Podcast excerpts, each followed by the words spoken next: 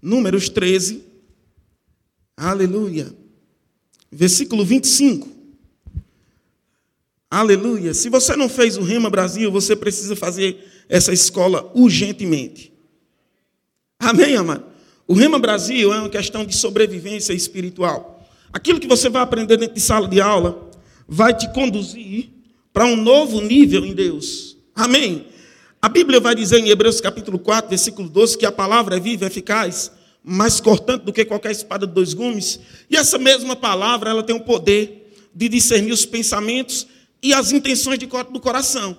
Jesus ele vai dizer: "Conhecereis a verdade e a verdade vos o mesmo Jesus que disse: Eu sou o caminho, eu sou a verdade e eu sou a Amém, amado? Então, profeta, ele da velha aliança, ele vai dizer: O meu povo está sendo destruído porque ele falta conhecimento. E Paulo, aconselhando Timóteo, que era um jovem pregador, disse: Cuida de ti mesmo e dá doutrina. Porque fazendo assim, amém? Porque fazendo assim, amém, amado, você vai se salvar e você também vai salvar aqueles que te ouvem. Então, o conhecimento da palavra nos liberta. O conhecimento da palavra nos direciona. Amém, amado? Sabe, você, eu e você precisamos ir além dos limites. E nós precisamos mergulhar em Deus. Só tem como você sobreviver no mundo que, aliás, viver no mundo que nós estamos vivendo hoje através da palavra. Por isso que a Bíblia vai dizer, Paulo, ele vai dizer, amém, amado, que, o, que, que os incrédulos, eles estão cegos. Amém? O diabo cegou o entendimento dos incrédulos para que eles não vejam a glória de Deus. O que seria a glória de Deus? A presença de Deus, ou a operação, manifestação de Deus. Agora, João capítulo 10, Jesus, aliás, Jesus vai dizer: o diabo veio para matar, roubar e destruir, mas eu vim para que tenha vida e vida em abundância. Amém, amado? Então, Deus não quer apenas que você sobreviva. Deus não quer que você fique escapando, amém, feito gás de cozinha, não. Deus quer que você viva, que você tenha uma vida e uma vida em abundância. Amém, amado? Então, Deus, ele, ele, ele trouxe o rema para colocar dentro de você, para te dar uma oportunidade, para você romper com os limites. Por isso que o rema é tão importante na sua vida e na minha vida. Porque quando eu conheci essa palavra, irmãos, essa palavra mudou a minha história, mudou a minha família, mudou a minha perspectiva de pessoa. Aliás, essa palavra se tornou tudo de mais poderoso que eu tenho na minha vida. Amém, mano? Então eu estou dando, eu ensino no Rema há 10 anos, esse ano está fazendo 10 anos que eu ensino no Rema. Amém, amado? E prova, e se você conviver comigo, ou se você conhecesse um pouco da minha história, você poderia achar, você ia olhar e ia dizer: é impossível, amém? Um dia ele ser professor do Rema. Mas Deus pega as coisas que não são para confundir as que são. Deus pega as coisas loucas desse mundo para confundir as sábias. Amém, amado? Então talvez você está passando por uma pressão. Ah, pastor, mas eu não tenho como fazer o rema porque eu estou passando por uma pressão financeira. Não, você tem que fazer. Porque a palavra é lâmpada para os nossos pés e luz para os nossos caminhos. O que isso quer dizer? A mesma palavra que ilumina onde seus pés, aonde você deve pisar, é a mesma palavra que te libertou. Lâmpada para os meus pés e luz para os meus caminhos. A palavra entra em você e ilumina aonde você deve pisar. Amém, amado? O diabo vai dizer: você não pode, não vai dar certo. Deus vai dizer: tudo você pode naquele que te fortalece. Romanos 8, 31 não diz isso? Pois ainda que diremos essas coisas, se Deus é por nós, eu não sei se você entende a definição de Deus. Deus é Pai, Deus é Senhor, Deus é provedor, Deus é o Shaddai, Deus é o Todo-Poderoso, Ele é o Jeová Jireh, Ele é aquele que é, que era, que há de vir, Ele é aquele que te libertou, Ele é aquele que foi em lugares improváveis e te trouxe para esse lugar. Amém. O Deus Todo-Poderoso é o Deus que opera dentro de mim, dentro de você. Amém? Se Deus é por nós, quem será contra nós? Aquele que nem mesmo seu próprio filho poupou antes o entregou por amor de todos nós. E como com ele? não nos dará todas as coisas. E o que poderá nos separar do amor de Deus? Será a angústia, a perseguição, perigo, a espada, a fome ou a nudez? Porque está escrito todos os dias. Somos levados como ovelha para, para somos levados como ovelha para o matadouro. Mas sobre todas essas coisas, nós não somos derrotados tentando vencer. Nós somos mais do que vencedores. Amém? Olha para alguém e diz: Você é um mais do que vencedor. Amém, amém. Então você precisa dar prioridade à palavra. Amém. Ah, talvez o diabo está te atacando em alguma área. Talvez algumas decisões, amém, que você tomou trouxeram alguns prejuízos. E como se resolve? É vindo para a igreja e recebendo uma oração. Ok, a oração ela tem um lugar importante, mas às vezes, amado, nós precisamos colocar a palavra lá. No lugar de maior fragilidade, a palavra precisa chegar. Aleluia. Amém ou não? Mas vamos avançar dentro disso. Ao cabo, números 13 e 25, de 40 dias, voltaram de espiar a terra. Caminharam e vieram a Moisés e a Arão e a toda a congregação dos filhos de Israel, no deserto de Parã, a Cádiz. Deram-lhe conta a eles e a toda a congregação e mostraram-lhe o fruto da terra. Diga comigo, mostraram-lhe o fruto da terra. Versículo 27 vai dizer: relataram a Moisés e disseram: Fomos à terra que nos enviaste, e verdadeiramente mana leite e mel. Este é o fruto dela. O povo, porém, que habita nessa terra é poderoso, e a cidade muito grande, fortificada.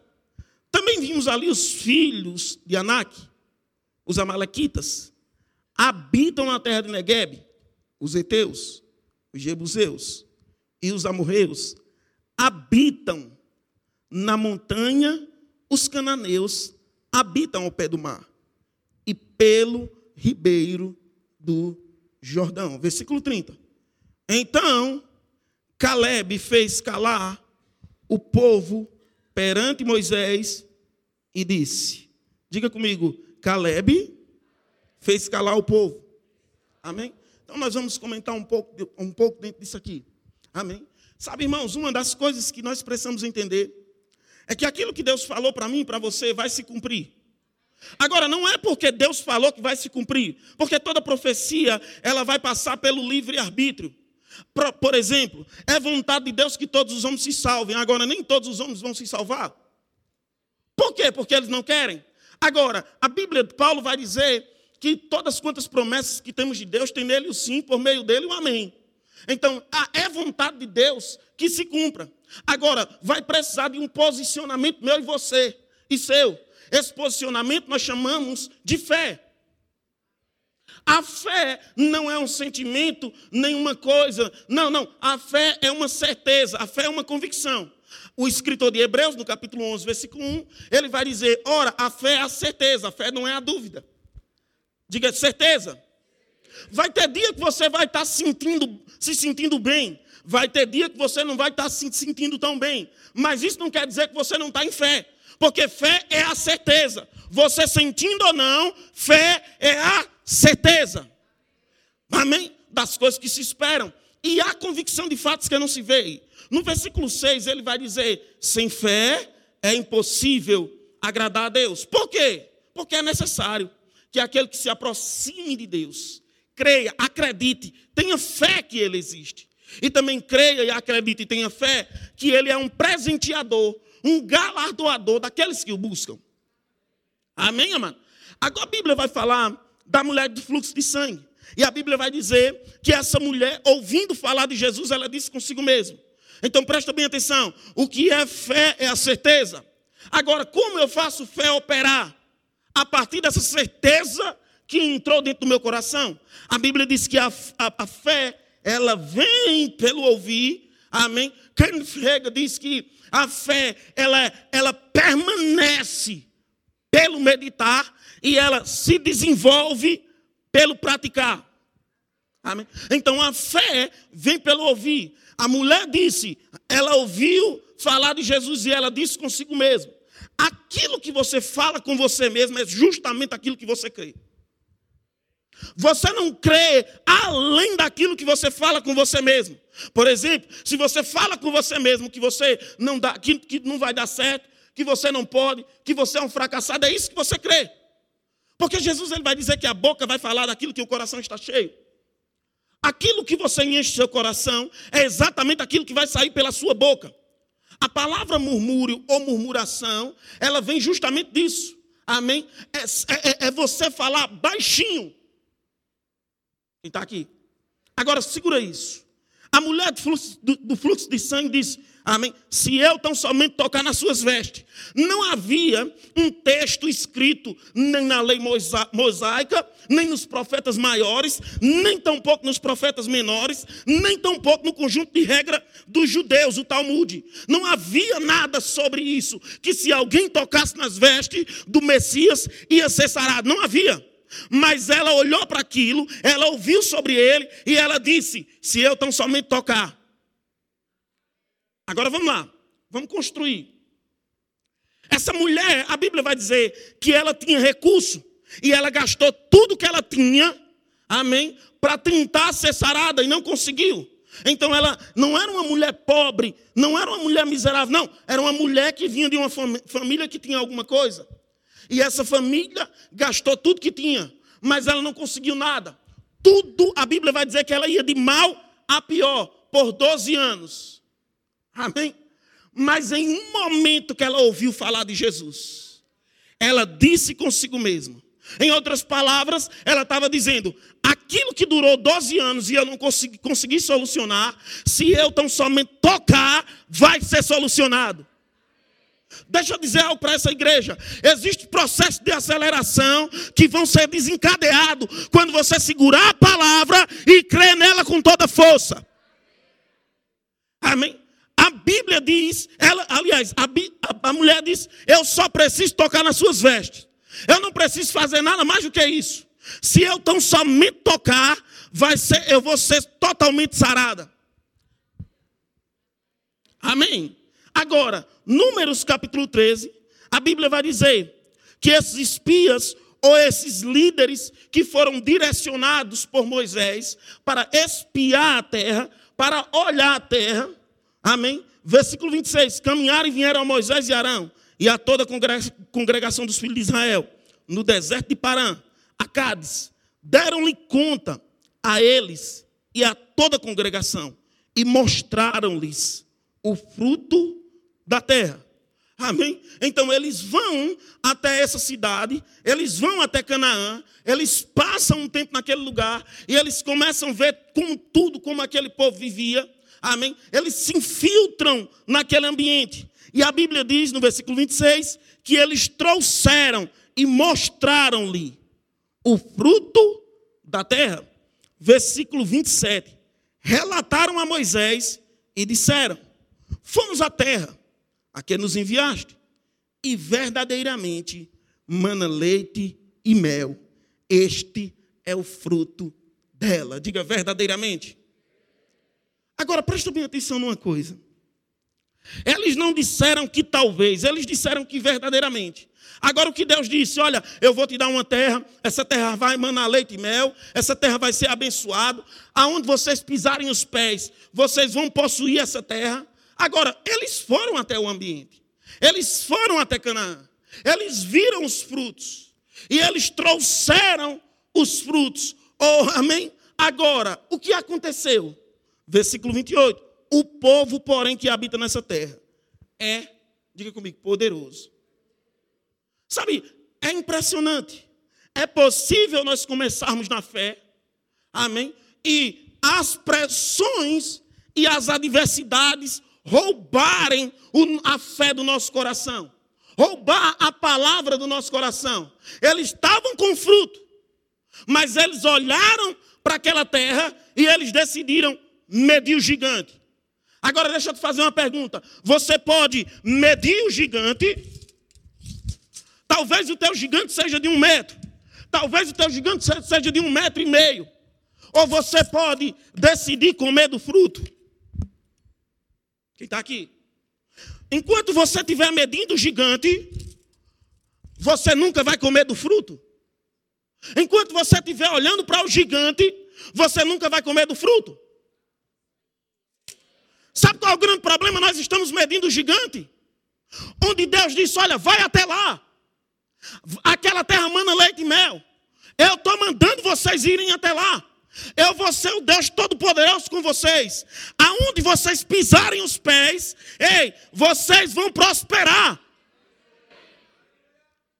Agora, se eu ficar medindo o gigante, eu vou ser roubado na minha fé. Sabe qual é o grande problema, amado? É porque nós estamos olhando para, os, para as adversidades que elas vão surgir e nós estamos ficando tímidos. E o que seria essa timidez? Amém?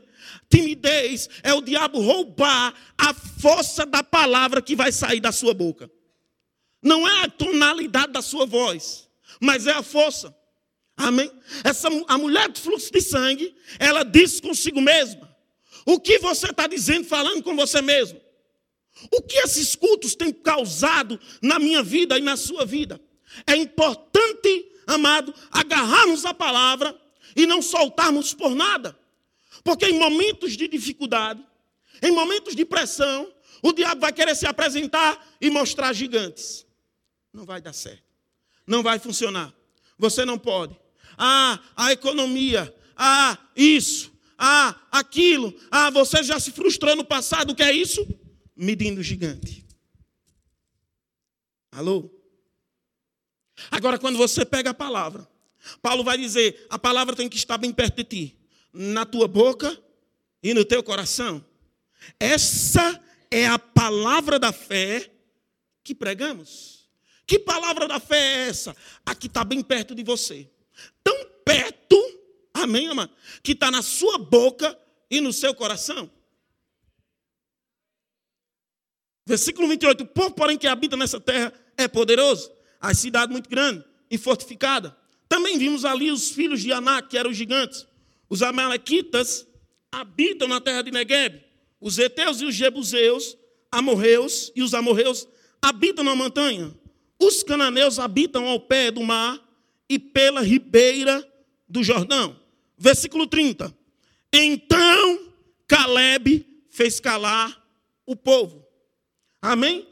Olha o que Caleb vai dizer aí de Eia, subamos e possuamos a terra. Olha que coisa interessante. Caleb dá um grito.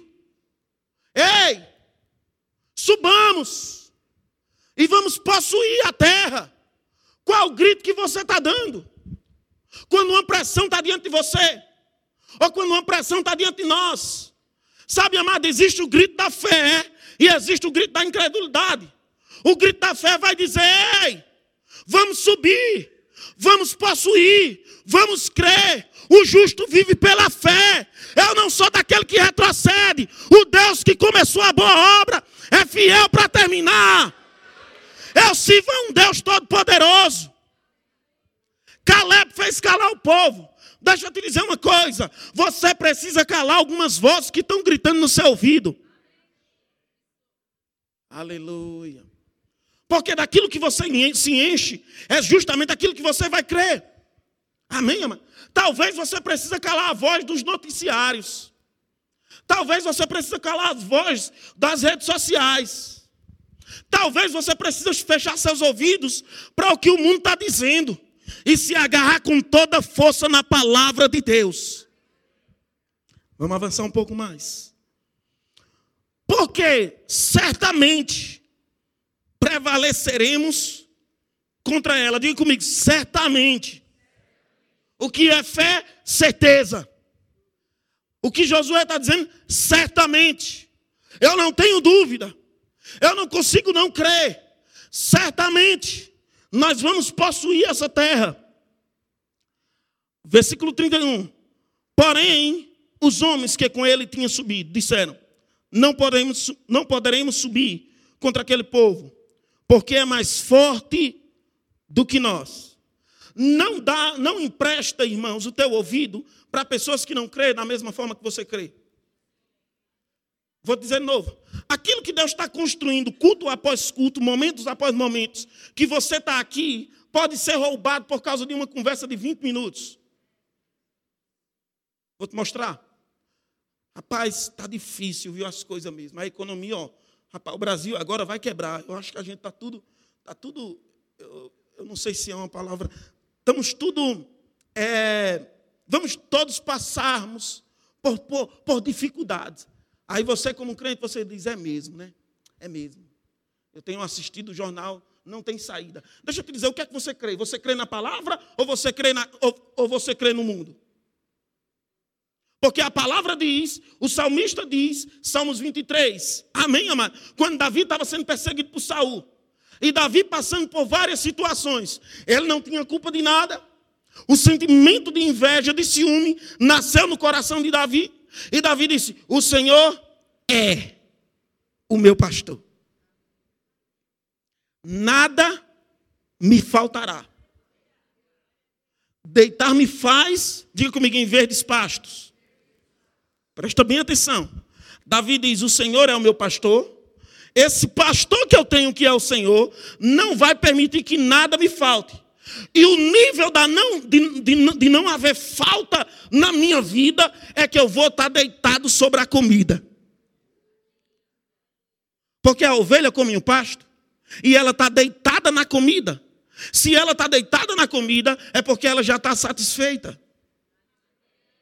Guia-me mansamente a águas tranquilas. Deixa eu, deixa eu colocar um fundamento. Você nunca vai ouvir Deus no meio da bagunça. Você nunca vai ouvir Deus no meio do barulho da sua alma. O maior, vamos colocar assim, o maior silenciador da, vo, de, da voz de Deus, amém? Na sua vida é a bagunça, o barulho na sua alma.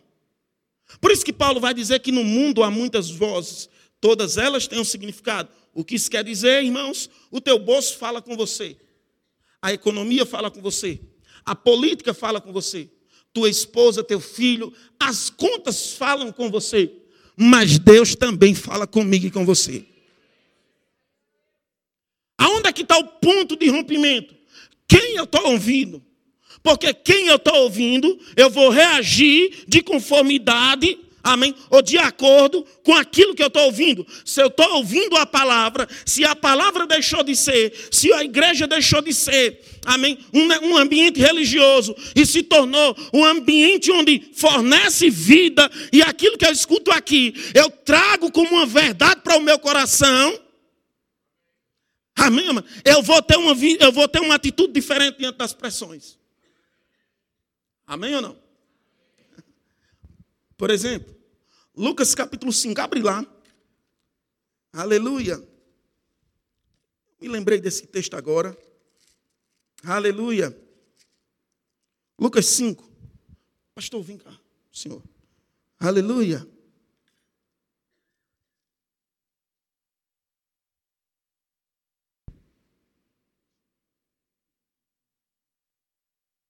Aleluia. Lucas 5. Quem achou, diga: minhas contas estão pagas. A Bíblia diz: aconteceu que apertando a multidão para ouvir o que, irmãos? Vamos lá, vamos lá. Aconteceu que ao apertá-lo a multidão para ouvir, o valor que você dá à palavra é o valor que você dá a Deus. Você não ama mais Deus do que você ama a palavra dele. Porque Deus e a sua palavra são um. Aconteceu que, apertá-lo a multidão, para ouvir a palavra de Deus, estava ele junto ao lago de Genezaré. E viu dois barcos. Diga comigo, dois barcos. Isso é muito importante, amém? Junto à praia do lago. Mas os pescadores havendo desembarcado, lavavam as redes. Diga comigo, lavavam as redes. Agora, presta bem atenção nisso. De uma forma literal, amém? Essas redes aqui, de fato, eram redes de pescadores. Amém, amado? os pescadores trabalhavam a noite toda, trabalharam a noite toda, e eles já estavam lavando ela. Agora eu quero, eu quero te trazer para entender essas redes como algo simbólico. Que redes são essas? São a rede do cansaço. Por que eles já estavam lavando as redes? Porque não tinham tido resultado. Que redes são essas? Da frustração. Que redes são essas? Da falta de resultados. Eles estavam lavando as redes. Entrando, versículo 3, em um dos barcos, que era o de Simão, pediu que o afastasse um pouco da praia. Assentando-se, ensinava do barco as multidões. Então, Jesus entra em um dos barcos, dos barcos, amém, que era o de Simão, e pediu que afastasse um pouco. E logo após, Jesus começa a ensinar. Diga a fé, vem pelo ouvir. Quando acabou de falar, disse a Simão: Fazete ao largo, ao largo. Amém? Nessa versão diz: Entrando em um dos barcos que era o de Simão, pediu que o afastasse um pouco da praia, assentando-se, ensinava dos barcos as multidões. Aleluia. Quando acabou de falar, disse a Simão: Diga, a fé vem pelo ouvir. Isso é muito importante. Fazete ao largo. Em outra versão diz: vai para um lugar mais profundo. Deixa eu te dizer isso. Você nunca vai ter resultado no raso. Vou colocar dessa outra forma. Você nunca vai ter resultado no raso. O raso é o lugar onde vai ter mais gente. A multidão está no raso. Quem quer pescar vai para o fundo. Deixa eu colocar dessa forma. Por isso que você vai ver muitas pessoas em ambientes religiosos. Amém? Tem uma multidão lá. Amém? Mas a vida delas não muda. Por quê? Porque é no raso. No raso, elas estão crendo que algo vai acontecer do domingo para a segunda. Mas quando você vai para o fundo, você sai do lugar que impede, a, que impede o resultado e você vai para um lugar onde você vai ter resultado. O que Jesus disse, ei, sai do raso. Você já ouviu a palavra, você já aprendeu a palavra, você entendeu o que eu te ensinei, entendi. Pega teu barco e vai para o raso agora. Vai para o fundo agora. Versículo, aleluia. Versículo 1. Respondeu Simão, mestre. Aliás, 4. Quando acabou de falar, disse Simão, vai fazer-te ao largo. E presta bem atenção: lançai as vossas redes. Diga, lançai as vossas redes. Agora segura isso. Os pescadores eram o mesmo. As redes eram as mesmas. O barco era o mesmo. O rio era o mesmo. O que mudou? O que mudou, irmãos? A palavra. Ei, a única coisa que mudou foi a palavra. Sabe o que você precisa? Só uma palavra de Deus para mudar a história da tua vida. Sabe o que você precisa? Só uma palavra de Deus para prosperar aquilo que você está fazendo. Sabe o que você precisa, irmãos? Se agarrar com a palavra. Ok. Respondeu-lhe Simão, mestre, havendo trabalhado toda a noite, nada apanhamos. Ou todo, amém, toda noite não tivemos resultado. Mas sob tua palavra eu irei lançar as minhas redes. Chegou o tempo de você não só lançar suas redes de uma forma precipitada, não. Você lançar as redes sob a palavra. Existe uma canção que diz: Eu confio e o Senhor faz. Habito nesse lugar de paz, em tua presença. Quando você vem para esse lugar, Deus começa a te armar de palavras. Porque quando você chegar segunda-feira, você vai olhar para ela e você vai dizer: pode vir segunda, pode vir terça, pode vir quarta, pode vir quinta, pode vir sexta, porque maior é o que habita em mim do que aquele que habita no mundo. Ok. Ah, presta atenção nisso. Isto fazendo, diga isto fazendo. A fé vem pelo ouvir, permanece pelo meditar e se desenvolve pelo praticar. Eles apenas não ouviram e choraram. Não, não, eles fizeram alguma coisa. Toda, toda fé tem uma ação correspondente. Isto fazendo, fazendo o que? Exatamente o que Jesus disse, o que a palavra disse. Isto fazendo, apanharam grande quantidade de peixes, ao ponto, amém? De se romper as redes. Deixa eu liberar uma palavra para você. Deus não quer você vivendo no limite. Vou dizer de novo: Deus não quer você vivendo no limite. Ei, Deus não quer que você viva só para pagar suas contas. Ei, Deus não quer que você viva só para pagar suas contas. Deus quer te prosperar ao ponto de você não ter falta de nada ao ponto de você olhar para a sua vida e dizer: Eu vou viver tudo que Deus tem para mim, mim. Deus não quer você viver no limite, Deus quer te levar para um nível mais profundo. Se você tem uma fonte, você não tem falta. Vou dizer de novo: se você tem uma fonte, você não tem falta. Versículo 7. Eu amo esse versículo 7, eu sou apaixonado por ele. A Bíblia vai dizer: então fizeram sinais aos companheiros. Diga comigo. Então fizeram sinais aos companheiros. O texto com, começa dizendo que haviam dois barcos. Jesus entrou em um dos barcos. E aonde estava o outro barco? No raso. Alô? Quando eles tiveram resultados, eles disseram: Ei, sai do raso, sai do lugar onde não tem resultado, sai do lugar onde não tem peixe, sai desse lugar de improdutividade, vem para cá, porque agora tem abundância para mim e tem abundância para vocês. Sai do raso. Deixa eu te dizer isso.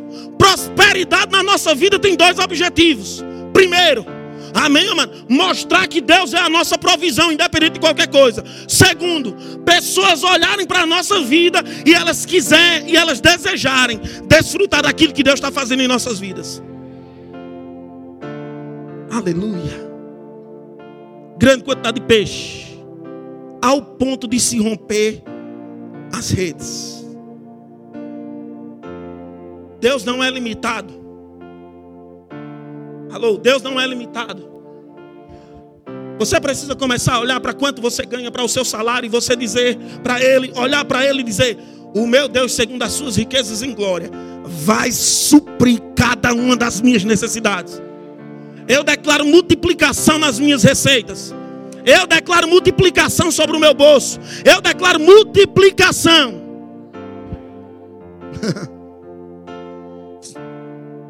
Do outro versículo 7 para que fossem ajudá-lo. E foram e encheram ambos os barcos, a ponto de quase irem a pique ou afundar. Sabe, amado, muitas vezes nós estamos limitando Deus a, a quanto nós recebemos nós estamos limitando a provisão de Deus, amado. A, a, a, a, economia que, do país. Mas sabe, irmãos, Deus ainda é o Jeová Jireh. Deus é ainda aquele que provê todas as coisas. Aquele que é, que era e que há de vir. Quando Deus conversa com a mulher samaritana em João capítulo 4, ele se apresenta como grande eu sou. Deus não é o eu era, Ele é o eu sou. Então Ele é o mesmo, irmãos, Ele é a tua provisão. Ele é o teu socorro bem, bem, presente, Ele é o teu pai, Ele é o teu pastor. Quando esse povo entraram em Canaã e viram gigantes, eles esqueceram do fruto. Eles esqueceram que eles estavam carregando um fruto. A Bíblia diz, amado, que era preciso dois homens para carregar um fruto. Amém, amado? E eles esqueceram do potencial do fruto e começaram a medir o gigante. O que isso quer dizer? Nós estamos muitas vezes medindo, amém, a bênção de Deus a partir daquilo que nós podemos, a partir da nossa capacidade. Mas eu quero te dizer que Deus vai além. A Bíblia diz que o Deus que começou a boa obra, ele é fiel e justo para poder terminar. Talvez algumas coisas ainda não entraram, vamos dizer, na rota divina, ainda não entraram no propósito acelerativo divino. Mas eu quero te dizer uma coisa: sai do raso. Talvez você diga, não, eu queria que alguém orasse pra, por mim. Não, estou te ensinando. Sai do raso. Mergulha em Deus. Porque se você mergulhar em Deus, se você mergulhar na palavra, irmãos, você vai viver milagres. Ei, eu não sei se você crê, mas você vai viver coisas que talvez o seu dinheiro não dê para pagar, mas você vai desfrutar disso. Pastor, será que isso é bíblico? Vou te provar. O povo estava no deserto. Eles tinham ouro, tinham recursos, mas não tinham onde comprar comida. Alô? O problema no deserto não era falta de dinheiro, porque eles saíram indenizados do Egito. Amém? Os, os, os, os, senhores deram ouro e prata a eles, mas não tinham onde comprar. E eles vão para Moisés e começam a murmurar contra Moisés. E a Bíblia diz que começou a chover um maná do céu. A palavra maná significa o que é isso. Quando o povo viu aquela comida caindo, o povo disse: O que é isso? O que é isso? Ei, deixa eu te dizer uma coisa: Deus não parou de fazer milagres.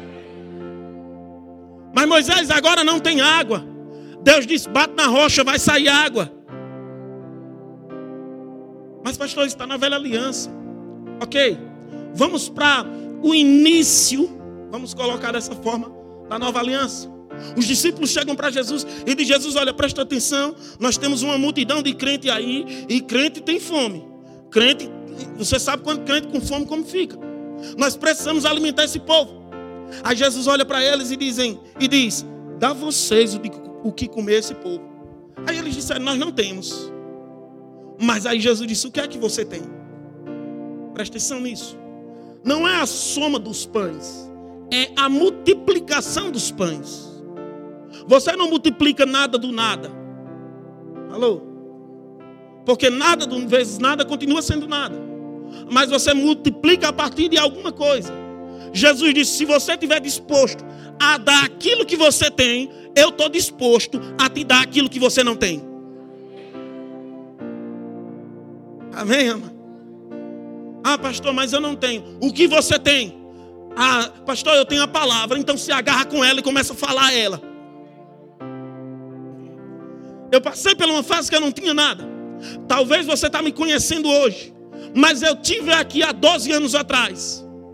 Quando eu estava lá naquele quarto sem nada e declarando: Eu vou pisar em todos os estados do Brasil pregando a palavra.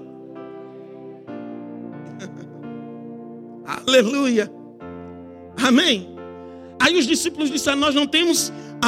o que temos é dois peixinhos. Amém. E cinco pães só tinha uma pessoa, amém? E era um, um jovem que tinha dois pães e cinco pães. Aí Jesus disse: Traz até mim. Jesus abençoou, deu aos discípulos. Aliás, Jesus disse: Manda o povo se assentar. Sabe o que isso mostra? Diga, isso mostra princípios de organização, princípio de administração. Vamos lá. Jesus está dizendo o seguinte: você quer um milagre? Quero. Se organize para ele. Ei, você quer um milagre? Quero. Se organize para ele. Manda o povo sentar. Quando os discípulos chegam, Jesus pega aqueles pães e dá graça, come, a Bíblia deixa bem claro. Jesus come e dá aos seus discípulos e os discípulos ao povo. E a Bíblia diz que mais de 5 mil homens comeram daquela, da, da, da, daquele milagre. Você está aqui, irmão. Presta bem atenção que eu estou declarando essa noite. Chegou um tempo de rompimento na sua vida financeira. Ei, chegou um tempo de rompimento na sua vida financeira. Chegou um tempo de rompimento, limites que, que o mundo, limites que a sua alma colocou. Ei, saia do raso, entre em um lugar profundo. Aleluia. Cadê o grupo de música? Sobe aqui o grupo de música. Oh! Ah. Aleluia. Oh, aleluia.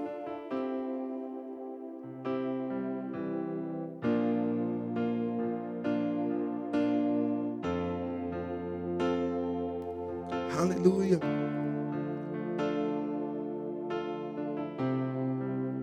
Abre em número 14.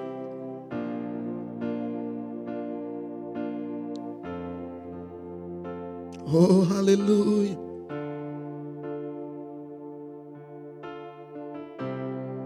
Não. Aleluia. Eu tive ontem aqui no culto dos jovens. E foi um tempo muito poderoso, amém, amado? Aleluia. E como todo pregador, você quer cantar, né? E eu não sei cantar. Quando eu fui no restaurante, o líder do jovem disse: Rapaz, aquele menino ali, ele é professor de música. Eu disse: Oxê. E eu cantei. Misericórdia, foi quase um pecado, amém? Então hoje eu não vou cantar. Aleluia. Números 14, por favor versículo 6. Aleluia. 14, 6. Josué, filho de Num, e Caleb, filho de Jefoné, dentre os que espiaram a terra, rasgaram as suas vestes. Passa, por favor. Falaram a toda a congregação dos filhos de Israel, dizendo: A terra pelo meio da qual passamos a espiar é terra muitíssima boa. Versículo 8. Se o Senhor se agradar de nós, diga se o Senhor se agradar de nós. Paulo vai dizer: aonde abundou o pecado, superabundou a graça. Os que receberam a abundância da graça e o dom da justiça reinarão em vida. João vai dizer: a lei veio por Moisés, a graça e a verdade vieram por meio de Jesus Cristo. Amém. João capítulo 1, versículo 12, vai dizer: Ele veio para os que eram seus, mas os seus não receberam. Mas a todos quanto receberam, deu-lhe o poder de serem feitos filhos de Deus Efésios capítulo 1, versículo 3, vai dizer: Bendito Deus e Pai de nosso Senhor Jesus Cristo, que já nos abençoou com toda sorte de bênçãos espirituais nas regiões celestiais e nos predestinou para filho da adoção, segundo o beneplácito da sua vontade, e nos elegeu nele perante ele em amor você não é alguém que está tentando ser abençoado. Você não veio para a igreja atrás da sua bênção. Ei, você já é abençoado com toda sorte de bênçãos. João 3,16 vai dizer que Deus amou o mundo de tal maneira que Ele deu seu único filho, para que todo aquele que nele crê não pereça, mas tenha vida eterna. Então Deus não tem o objetivo de você perecer. A religião vai dizer: não, Deus está te provando porque Ele quer tirar algo de você. Você precisa aprender algo. Não, não, isso é mentira da religião. Aleluia. Porque Tiago vai dizer: toda boa dádiva, todo dom perfeito, vem descendo do Pai, vem do alto, descendo do Pai das luzes, em quem não há mudança nem sombra de variação. Sabe o que isso quer dizer, irmãos? Deus é o mesmo ontem, hoje e eternamente. Eu citei João 4, quando Jesus disse: Eu, eu sou. Amém? Quando, a, quando Jesus conversando com a mulher samaritana, ele diz: Eu sou. Ele continua sendo. Ok. Aleluia. Algo vai acontecer nessa noite. Versículo 24, por favor, joga o versículo 24 aí para nós. Ok. Porém, o meu servo, Caleb, visto que nele houve Diga comigo, outro espírito. Que outro espírito é esse? Diga o espírito da fé. Paulo disse: Nós temos o mesmo espírito da fé. Eu criei, por isso falei. Nós também cremos, por isso falamos. Outro espírito. E, diga comigo, perseverou. Presta atenção. Tiago capítulo 1 vai dizer. Agora eu esqueci, amém? Mas eu vou me lembrar. Tiago 1 diz: Tendo de grande alegria o passado por várias provações, sabendo que a aprovação da vossa fé, uma vez confirmada, produz perseverança. Ora, a perseverança tem que ter ação completa, para que sejais completa e perfeito, sem falta em coisa alguma. O que é perseverança? Não é sofrimento. Alô? Perseverança não é sofrimento. Perseverança é você continuar crendo, agarrado, confessando, quando a vontade lá está de chorar. Eu não sei como eu vou resolver isso. Eu não tenho força para resolver isso. Eu não posso, na minha capacidade, eu não sei como. Mas se lembra de Atos capítulo 16? Paulo e Silas foram presos. Eles não tinham culpa de nada. Mas eles se encontraram agora prisioneiros no cárcere interior. Era o lugar onde os dejetos eram jogados do palácio. E Paulo e Silas estavam lá. As mãos estavam presas. E a Bíblia diz que os seus pés também estavam presos. Agora imagina Paulo e Silas lá, olha a cena. Amém? Ele tinha levado uma surra. Se ele fosse crente, não daqui, claro, do Nordeste, ele ia dizer misericórdia, eu fazendo a vontade de Deus. Eu acho que é o diabo que está me perseguindo. Eu acho que é porque agora eu me tornei crente e o diabo se tornou, está com raiva de mim. Não, amado. Amém. Eles começaram a cantar. A Bíblia não diz que, que música era. Mas vamos imaginar como é essa canção que estava cantando.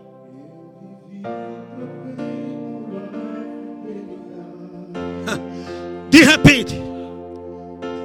Continua. De repente. Ei, de repente. De repente. Um terremoto veio, amado. Ah. De repente. Presta atenção. Agora presta atenção. Paulo e Silas estavam presos. Eles geraram um milagre para favorecer eles mesmos. Pastor, o que é adoração? É você gerar um milagre para te abençoar. Quando você levanta suas mãos e você diz: Eu creio, Senhor, no teu poder, eu creio no teu favor, eu sou abençoado. De repente, de repente, um terremoto veio e todos eles foram soltos. Não foi só Paulo, não foi só Silas, todos os prisioneiros. Agora segura isso. Eu não sei exatamente como era que as mãos deles estavam presas, nem tão poucos pés, porque a Bíblia não diz.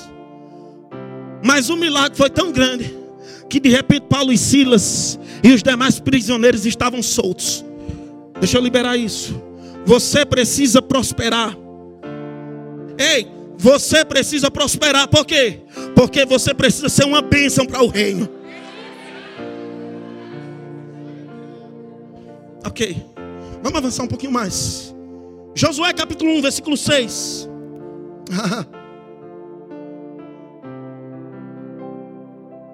6, 1, 6 diz. Josué, aliás, capítulo 14, por favor. Me perdoa.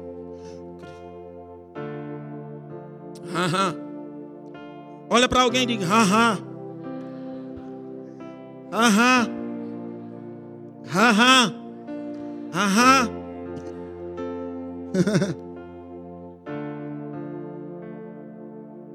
Aleluia.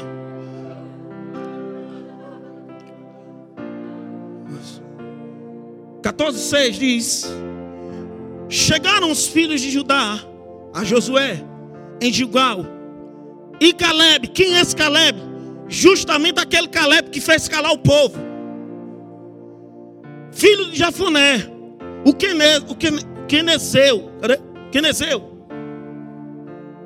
lhe disse, dois pontos, tu sabes o que o Senhor falou a Moisés, presta atenção, Moisés já tinha morrido, Josué agora era o líder da, da tribo de Israel, amém, e Caleb chega até Josué, e diz: Tu sabes o que o Senhor falou a Moisés, homem de Deus. Sabe o que eu quero dizer? Estações mudam, pessoas mudam, mas a palavra de Deus permanece para sempre. Que o Senhor falou a Moisés, homem de Deus, em Cades Barneia, a respeito de mim e de ti.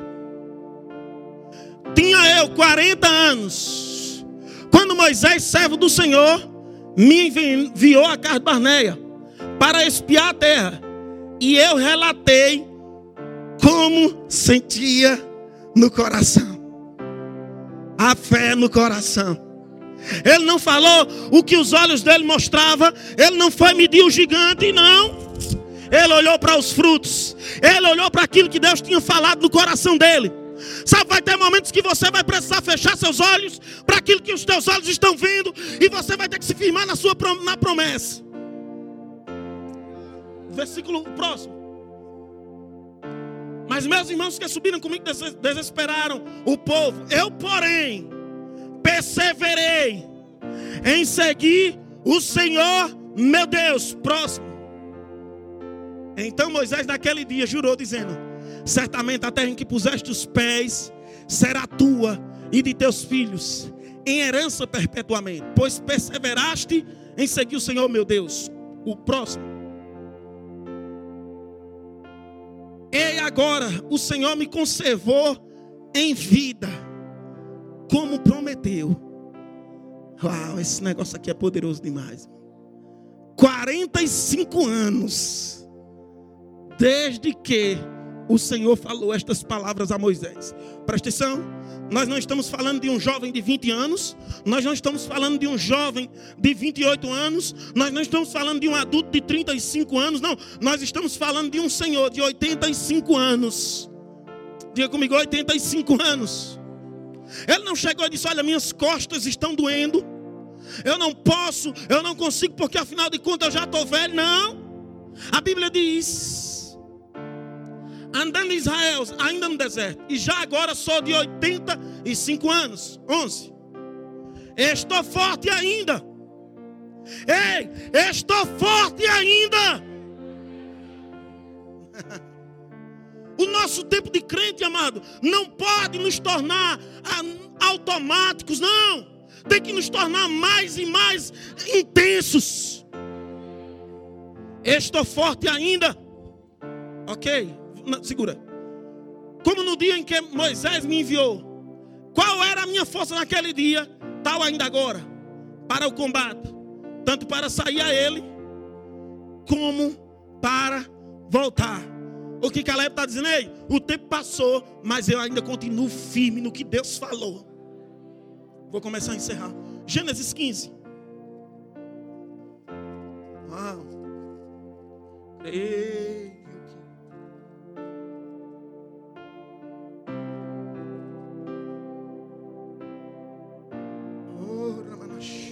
Gênesis 15. Versículo 1. Eu queria que o. Pode ser o senhor, senhor, senhor, fica aqui, fica aqui. Por favor. Ok. Eu quero alguém para fazer uma tenda, tem que ser alguém forte. Um homem forte. Vem aqui o senhor, você, você, você, você. Dá dois passos para frente, meu querido. Ok. Fica aqui atrás dele, por favor. E eu vou descer, amém? Agora vamos. Qual é o nome do senhor? Éder, beleza. Prazer, Éder, Isaac. Ok. Faz como se fosse, presta bem atenção no que está acontecendo aqui. Segura aí um pouquinho. Depois desse acontecimento, veio a palavra do Senhor a Abraão. Diga comigo, numa visão. Ok. E a Bíblia vai dizer, e disse: Não temas. A palavra não temas vai, vai, vai se repetir na Bíblia, amém? Por 266 vezes. Não temas, diga, não temas. Não tenha medo. Agora não tenha medo porque Abraão, eu sou o teu escudo, e o teu galardão será sobre modo grande. O que Deus está dizendo, não tenha medo. Por quê? Porque eu sou aquele que te protege. Mas eu sou também aquele que te galardoa, que te presenteia. Por isso que Paulo vai, o escritor de Hebreus vai dizer que sem fé é impossível agradar a Deus. Porque é necessário que aquele que se aproxime de Deus creia que Ele existe. E creia que Ele é um galardoador daqueles que o buscam. Presta atenção. Dois. Respondeu Abraão: Senhor Deus, que me haverá de dar se continuo sem filho e herdeiro da minha casa é o Damasceno Eliezer? Disse mais Abraão, Abraão: A mim não me concedeste descendência, e um servo nascido na minha casa será o meu herdeiro. A isto respondeu logo o Senhor. Diga comigo, a isto respondeu logo o Senhor. Agora, sabe o que é interessante? Porque a Bíblia fez questão de dizer que Deus foi respondeu logo, porque Deus é rápido em corrigir a incredulidade. A isto, rapidamente respondeu o Senhor: Não será esse o teu herdeiro, mas aquele que será gerado de ti será o teu herdeiro. Existem coisas que precisam ser geradas dentro de você. Talvez você não tenha o que você precisa, você não tenha o suficiente, mas você precisa gerar dentro de você. Próximo. Agora chegou. Faz uma tenda. Versículo 1 diz que Abraão teve uma, diga comigo, visão. Joga um rapidinho. Joga um e depois volta para o cinco. Depois desse acontecimento veio a palavra do Senhor a Abraão numa visão. Versículo 5. Então conduziu até fora. Presta bem atenção. Deus é onipotente, Deus é onisciente, Deus é onipresente e Deus está tá numa visão com Abraão, dentro da tenda. Presta atenção, Abraão. Não temas, eu sou teu escudo, eu sou teu galardão, eu sou a tua proteção. Não fica, não fica, não fica com medo de nada. Aí Abraão disse, disse suas, suas dificuldades, suas impossibilidades. Aí Deus disse: Olha, não vai ser assim não. O que vai ser, o que, o que vai, vai ser exatamente como eu disse. Aquele que será gerado de ti é que vai ser o teu descendente. Agora no versículo 5, algo, algo acontece espetacular. Porque um Deus todo-poderoso o conduziu até fora. Diga, o conduziu. Uma das características do Espírito Santo é ser o nosso auxiliador, ajudador, aquele que nos conduz a toda a verdade. Então Deus disse: o conduziu até fora. O que Deus está falando? Sai do lugar aonde impede a tua visão e vem para um lugar onde você vê plenamente. Amém. Volta para a tenda. Você está numa tenda, olha para cima. O que você vê? O que você vê? Teto. Não, isso, não, não. Você vê a tenda. Porque você está dentro da tenda.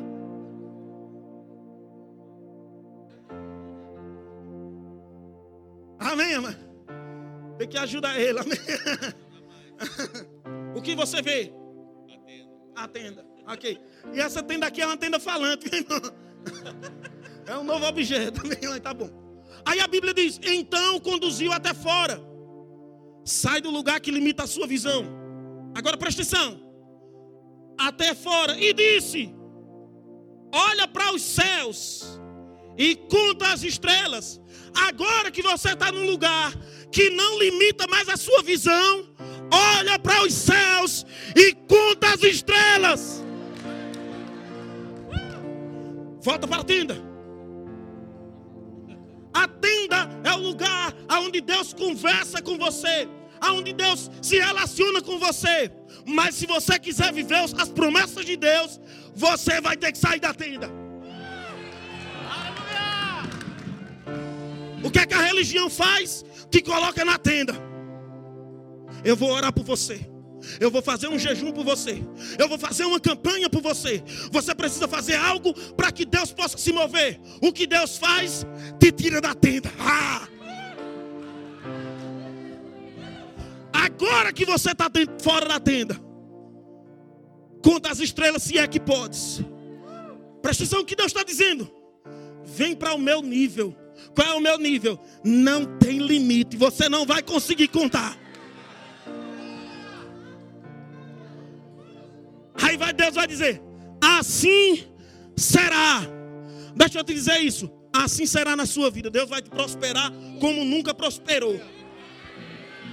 Novo tempo sobre sua vida, novo tempo sobre sua família. Assim será. Ei, assim será. Assim será. Assim será. Assim será. Versículo 6. Oh, aleluia. Eu gostei desse baterista. Esse cara é crente, amém? Ele creu no Senhor. Diga, ele creu. Como ele creu, irmãos? Como foi que ele creu? Quando ele saiu da tenda e ele olhou. Ah, agora vamos, vamos criar. Vamos, vamos criar uma imagem. Imagina Abraão. A Bíblia diz que ele creu contra a esperança. Enquanto mais o tempo passava, mais naturalmente olhando, era impossível aquilo que Deus prometeu se cumprir. Mas Abraão decidiu crer contra a esperança. Então Deus, Abraão está aqui conduzido de dia, olhando e dizendo: Eu não tenho filho. Aí ele olha para os grãos da terra. Ah, ei, Deus me prometeu que vai ser assim.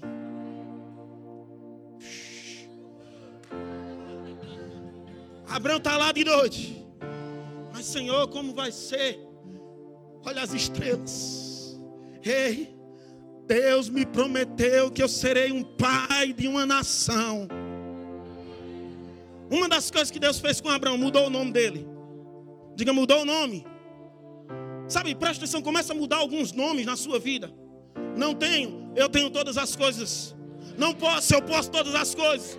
Não sei como vai ser, eu creio que Deus vai fazer acontecer mas você não sabe de onde você veio. Não, eu sei quem é o meu pai, eu sei para onde o meu pai está me levando. O meu Deus, olha o que Paulo disse: o meu Deus, segundo as suas riquezas em glória, há de suprir cada uma das minhas necessidades, cada uma.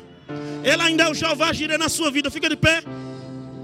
Ele ainda é sua fonte. Ele é o seu socorro bem presente. Ele é o teu Pai. Estações estão começando a mudar. Estações estão começando a mudar. E eu quero falar profeticamente. Um novo tempo. Eu vejo chave chegando na sua vida. Chave chegando na sua vida.